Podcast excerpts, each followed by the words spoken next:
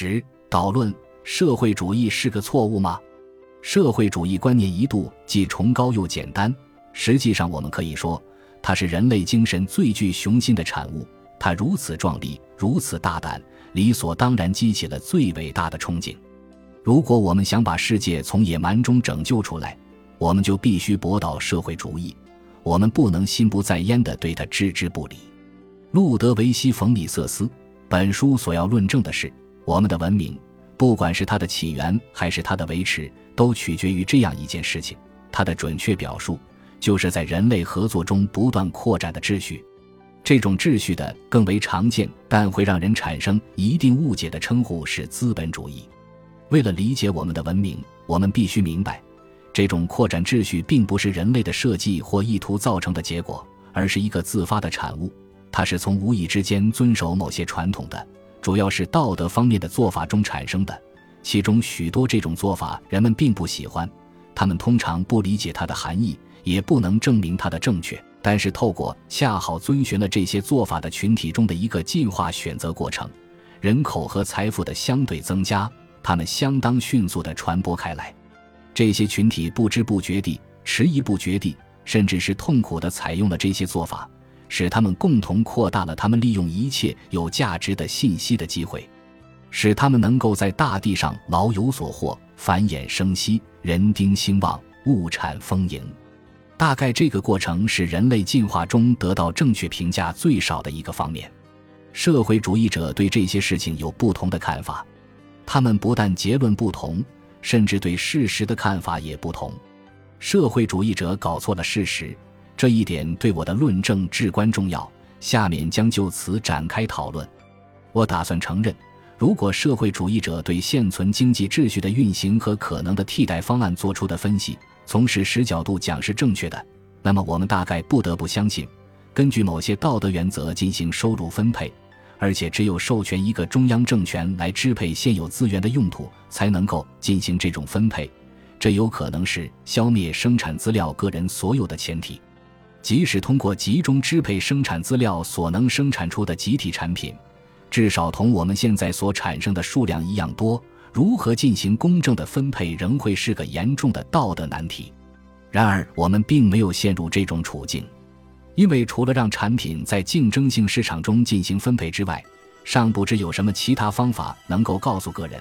他们该为各自的努力确定什么方向，才能为总产量做出最大限度的贡献。我的论证的要点是，以赞成竞争性市场造成的人类自发的扩展秩序的人为一方。以要求在集体支配现有资源的基础上，让一个中央政权任意安排人类交往的人为另一方，他们之间发生的冲突，是因为后者在有关这些资源的知识如何产生、如何能够产生以及如何才能得到利用的问题上，犯下了事实方面的错误。作为一个事实问题，必须用科学研究来解决这一冲突。这种研究证明，通过遵守决定着竞争性市场秩序的。自发产生的道德传统，我们所生产并蓄积起来的知识与财富，要大于那些自称严格遵循理性办事的人所鼓吹的中央指令式经济所能得到或利用的数量。因此，社会主义不可能达到或贯彻它的目标和计划。进而言之，他们甚至在逻辑上也是不能成立的。这就是为何与经常有人所持的立场相反。这些问题不单纯是涉及到利益或价值判断的问题，人们如何逐渐接受了某些价值或规范，他们如何作用于这些人的文明？这个问题本身当然首先是个和事实有关的问题，也是本书的中心问题。其中前三章勾画出了这个问题的答案。使文明成为可能的是扩展秩序。社会主义的要求不是从形成这种秩序的传统中得出的道德结论，相反，他们竭力想利用某种理性设计的道德体系去颠覆这一传统，而这种体系的号召力所依靠的是他许诺的结果对人类本能具有号召力。他认为，既然人们能生成某些协调他们行为的规则系统，因此他们也必定能够设计出更好的、更令人满意的系统。但是，如果人类的生存依赖一种特定的、受规则支配的、其效果已得到验证的行为方式，那么他当然不会仅仅为了眼前一时的好处，便去选择另一种行为方式。市场秩序和社会主义之间的争论，不亚于一个生死存亡的问题。遵循社会主义道德，将会使目前人类中的许多人遭到毁灭，使另外许多人陷入贫困。所有这一切，提出了一个我希望从本书一开始便要加以澄清的重要问题。虽然我攻击社会主义者一方在理性上的专断态度，但我的论证并不反对正确运用理性。所谓正确运用理性，我是指那种承认自我局限性的理性，进行自我教育的理性。它要正视经济学和生物学所揭示的令人惊奇的事实所包含的意义，即在未经设计的情况下生成的秩序，能够大大超越人们自觉追求的计划。一本论证社会主义在事实上甚至逻辑上站不住脚的著作，怎么会抨击理性呢？我也不想否认，若是抱着审慎谦恭的态度，采取点滴改进的方式，理性可以在评价、批判和摒弃传统制度与道德原则上发挥指导作用。就像我早先的研究一样，本书所反对的是指导着社会主义的那些由来已久的理性规范。即我认为体现着一种幼稚而无批判性的理性学说的规范，一种我称之为建构论理性主义的陈旧而反科学的方法论。因此，我不想否认理性具有改进各种规范和制度的能力，更不打算认为，对于如今被普遍理解为以社会公正为取向的我们的整个道德体系不可能进行改造。但是，我们只有检视一种道德体系的各个部分。才能做到这一点。如果这种道德虚妄地认为自己能够做到一些根据他的原则和规范他不可能做到的事情，譬如发挥生成和组织知识的功能，那么这种不可能本身就是对该道德体系的一种决定性的合理批驳。抑制这种结果是十分重要的，因为说到底，正是全部争论属于价值判断而非事实问题的观点。阻碍着市场秩序的专业研究人员以足够的力量强调，社会主义不可能做到他所许诺的事情。我的论证也不表示我没有和社会主义者分享某些广泛持有的价值。下面我将证明，我完全不相信受到广泛接受的社会公正这一概念，表达了一种可能的状态。我甚至不相信它是个有意义的概念。我也不像一些鼓吹享乐主义伦理学的人所主张的那样。认为仅仅着眼于可预见的最大满足，我们就能够做出合乎道德的决定。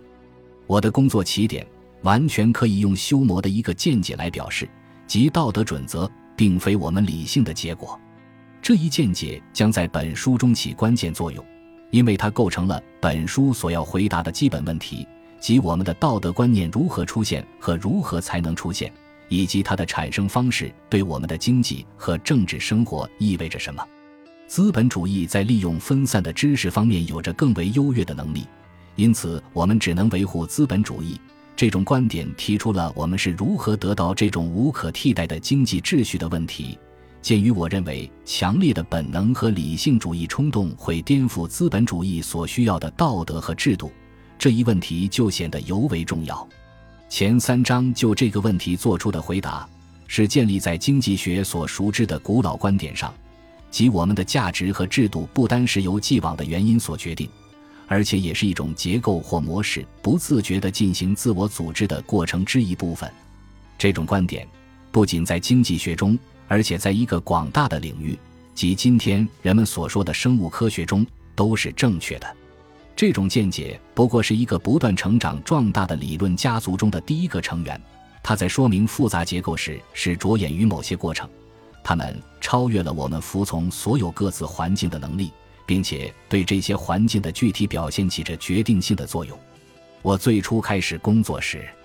感到自己在研究这种自我维持秩序的高度复杂的进化形式方面，几乎是在孤军奋战。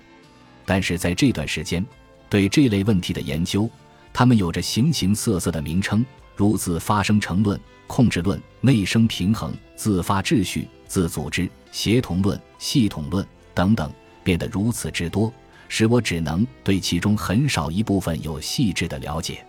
因此，本书只能说是为一个不断壮大的潮流尽了绵薄之力。这一潮流明显的导致了一种进化论的伦理学的逐渐发展，它堪与已经十分先进的进化论的认识论媲美，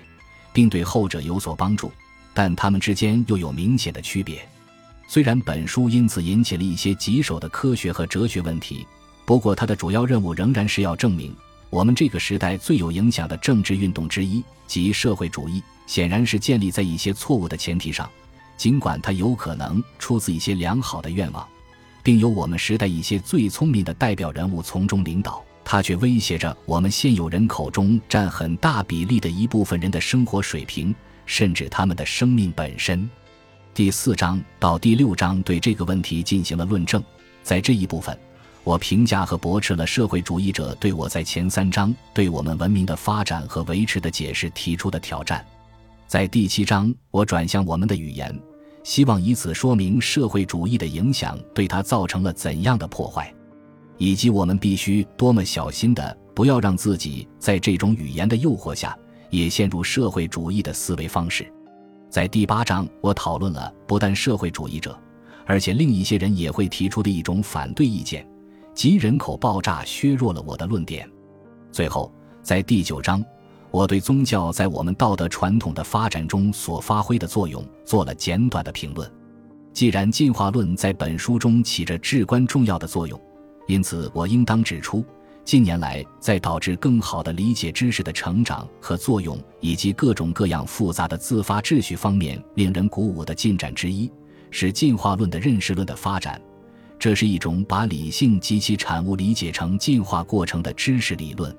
我在本书中还谈到了一些相关问题，它们虽然极其重要，但基本上仍然没有得到人们的重视。我主张，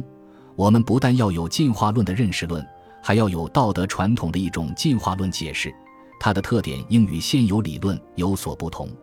当然，人类交往的传统规则，就像语言、法律、市场和货币一样，都是一些萌发进化论思想的领域。伦理学是最后一座要塞，人类现在必须放下架子，承认它也是起源于进化。这种道德进化论显然正在形成。它的基本观点就是：我们的道德既非出自本能，也不是来自理性的创造，而是一种特殊的传统，就像第一章的标题所示，它处在本能和理性之间，一种极其重要性的传统。它能够使我们超越自己的理性能力。适应各种问题和环境，我们的道德传统，就像我们文化中许多其他方面一样，并不是我们理性的产物，而是与我们的理性同时发展的。有些人也许会对这种说法感到奇怪或不解，但是这些道德传统的确超越了理性的局限。